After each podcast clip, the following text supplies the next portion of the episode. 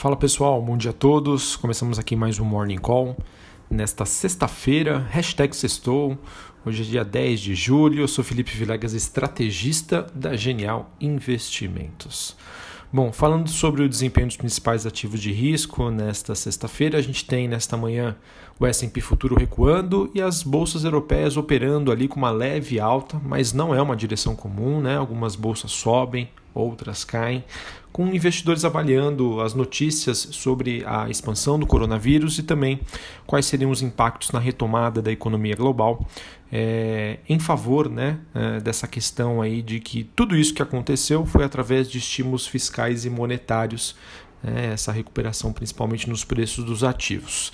Bom, as ações de tecnologia acabaram ajudando a puxar uh, o Stock 600, que é o Ibovespa europeu, é, mais cedo depois que a TSMC, fabricante de chips para a Apple, publicou receitas acima das estimativas. Isso é mais um motivo aí que reforça essa demanda tão grande pelo mercado, pelos investidores de ativos de tecnologia. Na China, as ações caíram ah, com vendas né, é, feitas por fundos apoiados pelo Estado chinês, sinalizando que as autoridades queriam diminuir o ritmo dos ganhos após o rally de oito dias é, visto aí no Shanghai Composite, um dos principais índices é, chineses. Vejam só, né? Os, os chineses né, incentivaram as pessoas a comprar ações no início da semana, incentivando, dizendo né, a elas que comprem ações, isso vai ajudar no crescimento da economia. E agora né, vem esses fundos de investimentos apoiados pelo Estado, né, entrando, vendendo as ações, ou seja, espera aí pessoal, vamos parar de comprar um pouquinho aqui, porque senão os mercados vão ficar muito esticados. Né? Matéria que foi feita aí pela Bloomberg.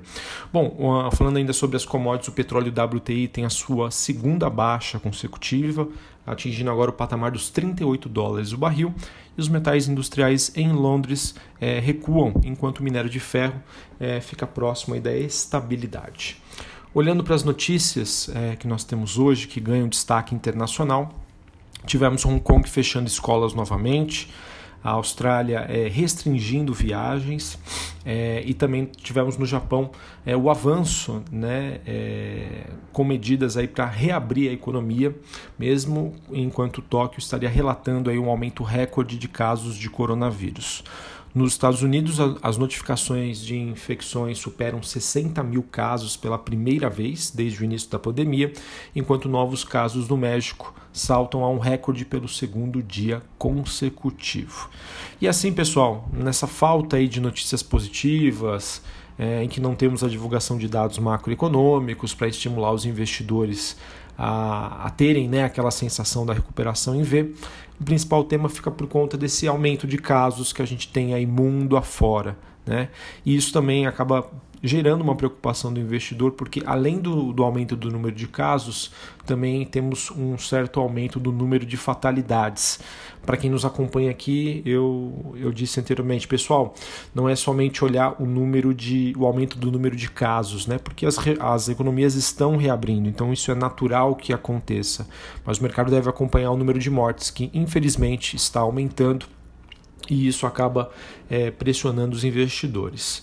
É, outro ponto, pessoal, que eu reitero aqui a atenção é que recentemente tivemos o maior declínio semanal é, dos ativos do Fed. Tá? Isso aconteceu em mais de 10 anos, ou seja, o Fed que desde o início da pandemia né, estava vindo com um programa forte de compras de ativos é, nesta, não sei se foi essa semana semana passada, né, a gente teve informações de que é, o Fed está vendendo ativos, né, eles não estão mais comprando, ou seja, está retirando a liquidez.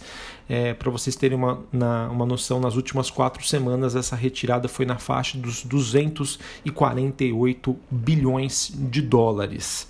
Lembrando, o que motivou, um dos motivos né, dessa recuperação dos mercados foi a injeção de liquidez é, pelo Fed. Com essa retirada e, e na ausência né, de notícias é, positivas sobre o desempenho da economia, aliado com aumentos de casos e fatalidades, na minha opinião, a gente tem um pano de fundo aí perfeito para que os ativos ou fiquem mais pressionados, né, iniciando um movimento de realização, ou uma simples lateralização ou quem sabe, né, uma, uma perca de força. Não é à toa que ontem, infelizmente, né, fiquei bastante triste. A bolsa superou os 100 mil pontos, mas acabou não tendo forças para prosseguir nesta tendência. Mesmo assim, é, dados que nós temos de relatórios mostram que a semana foi bastante positiva para fluxo de ativos dedicados a países emergentes. Brasil então sai ganhando nessa. Enfim, pessoal, só para resumir a parte internacional, que acaba influenciando também o mercado brasileiro, a gente ainda continua num cenário de baixa visibilidade, sem uma tendência clara no curto prazo. Então isso acaba ah, ajudando, né, corroborando para o que eu comentei anteriormente. Lateralização, quem sabe uma leve realização. Hoje é sexta-feira, né? Será que os mercados vão querer ficar posicionados durante o final de semana? E também a falta de forças quando a bolsa atinge patamares mais altos. É, bom, sobre é, o noticiário político, acho que eu quero destacar aqui a reportagem do Valor, que mostra aí um certo aceno ao centrão, né, que foi feito pelo Bolsonaro, ele que substituiu quatro vice-líderes na Câmara. Então reforça aí a aproximação do governo em relação ao Congresso. Se isso né, acabar ocasionando né, numa melhor é, dinâmica para a agenda de reformas, aumento da base aliada, sem sombra de dúvida, vai ser muito bem visto pelo mercado. Bom, para a gente finalizar aqui a, o noticiário do dia, quero comentar sobre as notícias corporativas. É, tivemos aqui a Ambipar, ela que confirmou o preço de R$ 24,75 por ação no seu IPO, topo da faixa indicativa, hein? É, a companhia que acabou levantando um pouco mais de um bilhão de reais, segundo o comunicado da CVM, com um tema de sustentabilidade aí no hype, né? na moda. A demanda pelas ações foi de cerca de 10 vezes o, o volume ofertado. As ações da Ambipar elas estreiam na próxima segunda-feira, dia 13, com o código AMBP3. É, bom, tivemos também o Banco Inter divulgando suas prévias operacionais, o banco que chegou recentemente à marca de 6 milhões de, clientes.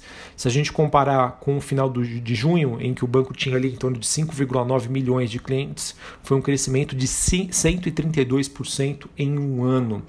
Ah, o, Banco Inter também informou que ele bateu o seu próprio recorde é, de abertura de novas contas. No, último trimestre, o segundo trimestre de 2020, foram 1 milhão de novas contas. É, Banco Inter também informou que concedeu cerca de 1,5 bilhões de crédito, em crédito, né, uma alta de 71%. O crédito consignado cresceu 150%, seguido pelo, seguido pelo crédito para empresas, que aumentou 72%. Então, na minha opinião, o Banco Inter continua aí divulgando um crescimento bastante expressivo. É, Banco Inter também anunciou que a Ponta Sul Investimentos adquiriu ações de emissões do banco, é, chegando a uma participação que corresponde hoje a um pouco mais de 20%. É, bom, a gente teve também a CVC aprovando um aumento de capital de até 301,7 milhões de reais. Esse aumento vai ser feito mediante a emissão de ações ON para uma subscrição privada. O preço dessa emissão vai ser de 12,84. E não foi só a CVC. A gente também teve a IMC Holding, ela aprovou uma oferta primária de 67 milhões de ações, ela que pretende utilizar esses recursos para o reforço de caixa, expansão das marcas Frango Assado, KFC, Pizza Hut e também a compra de franqueados. O setor de restaurantes, pessoal, na minha opinião, é um dos setores mais impactados pela Covid-19 realmente eu tenho muitos receios sobre o futuro né, dessas companhias, mas não, pode, não posso deixar é, de lado o fato de que sim, essa é uma notícia importante para a IMC Holding, para ela reforçar a caixa. Se houver demanda, pode trazer um alívio aí para a companhia. É, e também para finalizar essas, essas notícias de aumento de capital, a gente teve a Unidas, é, que através né, da Locamérica, que é a sua controladora, foi aprovado um aumento de capital de 500 milhões de reais. A operação será feita por meio da conversão né, de futuro aumento de capital, a FAC, e assim o capital da Unidas passará a ser de 1,8 bilhões de reais. Uh, que mais que nós temos aqui? Uh, nós tivemos também a Olha só, estava quase esquecendo, né? A Eternit também né, fez um aumento de capital recente. Ela vai investir num, num projeto de fotovoltaico. A empresa captou 46,6 milhões em recursos que serão aplicados também na modernização da sua produção. Não foi confirmado, na verdade, uma notícia sobre a conclusão, isso que fez Eternit aí subir recentemente.